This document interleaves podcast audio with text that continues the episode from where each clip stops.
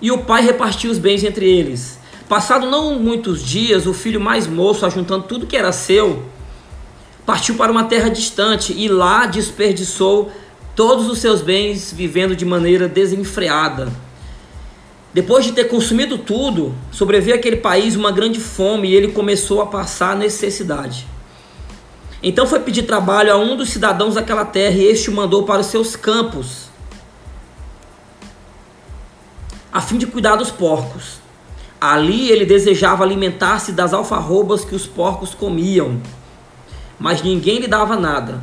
Então, caindo em si diante, disse: Quantos trabalhadores de meu pai têm pão com fartura e eu aqui estou morrendo de fome? Vou me arrumar, voltar para o meu pai e lhe dizer: Pai, pequei contra Deus e diante do Senhor, e já não sou digno de ser chamado de seu filho. Trate-me como um dos seus trabalhadores. E arrumando-se foi para o seu pai. Cara, vamos meditar nisso aqui. Eu tenho certeza que você conhece essa história. Eu tenho certeza que você já ouviu pregações sobre essa história. E para a gente começar, eu quero já dizer para você que o tema, o tema central que a gente vai meditar hoje nessa palavra é liberdade. Eu quero falar sobre liberdade acerca da nossa vida, acerca dos nossos atos. Liberdade acerca da nossa capacidade, do nosso privilégio de escolher o que queremos fazer na nossa vida, liberdade de tomar as nossas próprias decisões, as nossas próprias atitudes. E a primeira coisa que eu quero falar, olhando para esse texto, logo no verso 11, o filho ele vai reclamar, né? ele vai cobrar de seu pai a parte dos bens que cabia a ele. E o que me chama a atenção é que eu aprendo, a primeira coisa que eu aprendo aqui é que Deus nos dá liberdade para a gente tomar as nossas decisões. Se você depois ler com calma esse texto, você vai perceber que quando o filho pede a herança ao pai, o pai não o pai não questiona. O pai não briga com ele, o pai não coloca de castigo. O pai não dá uma surra nele, não bate nele. Sabe, Deus ele, ele nos deixa exatamente dessa forma. Deus ele nos deixa à vontade, em liberdade, para que a gente possa tomar as nossas próprias decisões. E se pensarmos bem em um mundo onde as pessoas vivem querendo ter liberdade, eu lembro muito quando eu era mais novo, né, quando eu tinha ali os meus 15 anos, o meu maior desejo era ter liberdade. Cara, eu sonhava com a tão falada liberdade. Eu quero ter liberdade para sair de casa, eu quero liberdade para voltar a hora que eu quiser. Eu quero ter liberdade para ganhar o meu dinheiro, para gastar o meu dinheiro. Eu quero ter liberdade para comprar as coisas que eu desejo.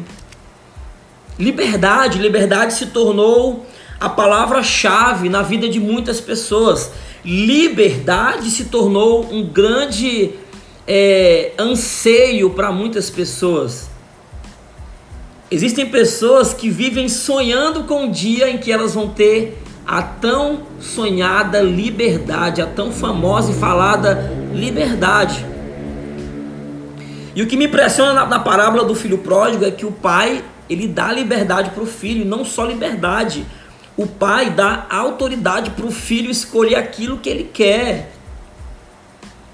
Sabe, Deus ele nunca, ele nunca vai interferir numa decisão que eu e você tomarmos.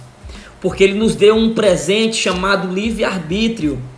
Só que ele nos deu esse presente não para a gente usar de qualquer maneira, não para a gente desperdiçar, não para a gente desprezar, mas Deus nos deu o livre-arbítrio para que ele fosse um presente, para que a gente pudesse usufruir desse presente obedecendo a palavra dele.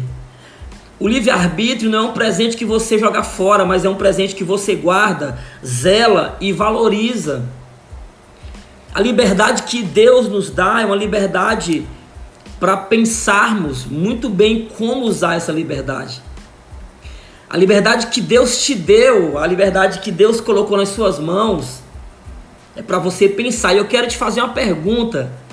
Eu já quero começar essa live colocando você que está aqui numa sinuca de bico. Eu quero te fazer uma pergunta e eu queria que você fosse muito sincero com a sua realidade. Provavelmente você está sozinho onde você está assistindo essa live agora, você está com seu celular na mão. Talvez você esteja num lugar de intimidade. Eu queria pedir em nome de Jesus que você fizesse essa pergunta para você mesmo, com sinceridade, mas eu queria que você respondesse essa pergunta do fundo do seu coração. O padrão de liberdade que você estabeleceu para sua vida, ele está te libertando ou ele está te aprisionando? Eu queria que você meditasse nisso com muita sinceridade. O padrão de liberdade que você estabeleceu para sua vida, ele está te libertando ou ele está te aprisionando? Porque, gente, olha só que interessante. O filho pródigo, ele tomou uma decisão.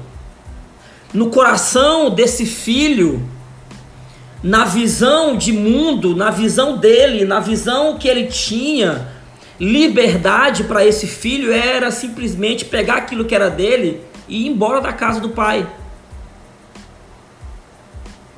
Sabe, por muitas vezes nós criamos padrões equivocados acerca de princípios que Deus já estabeleceu.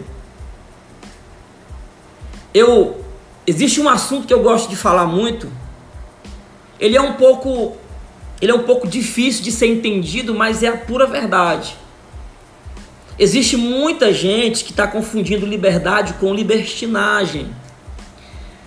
Porque a, ver, a grande verdade é que a liberdade ela não é para nos aprisionar.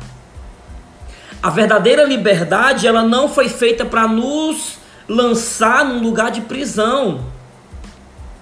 Do contrário, do que o mundo prega, que ser liberto, ser livre é alguém que, que não depende de ninguém, é alguém que toma suas próprias escolhas e vive sua vida de maneira adoidada e toma as suas decisões e quebra a cara. Isso não é liberdade, isso é desobediência. Porque a verdadeira liberdade não precisa te colocar necessariamente em um lugar de prisão. Porque muitas das vezes é o que acontece conosco, por causa do nosso padrão distorcido de liberdade, nós escolhemos as nossas vontades. E por escolhermos as nossas vontades, nós acabamos sendo escravos dos nossos prazeres. Por seguir o nosso coração, muitas vezes inconstante, ansioso, nós acabamos entrando em um padrão de liberdade que na verdade é um padrão de aprisionamento, porque se precisamos tanto dos nossos prazeres para nos sentirmos livres, na verdade o que nós queremos é simplesmente prazer, nós não queremos ser livres.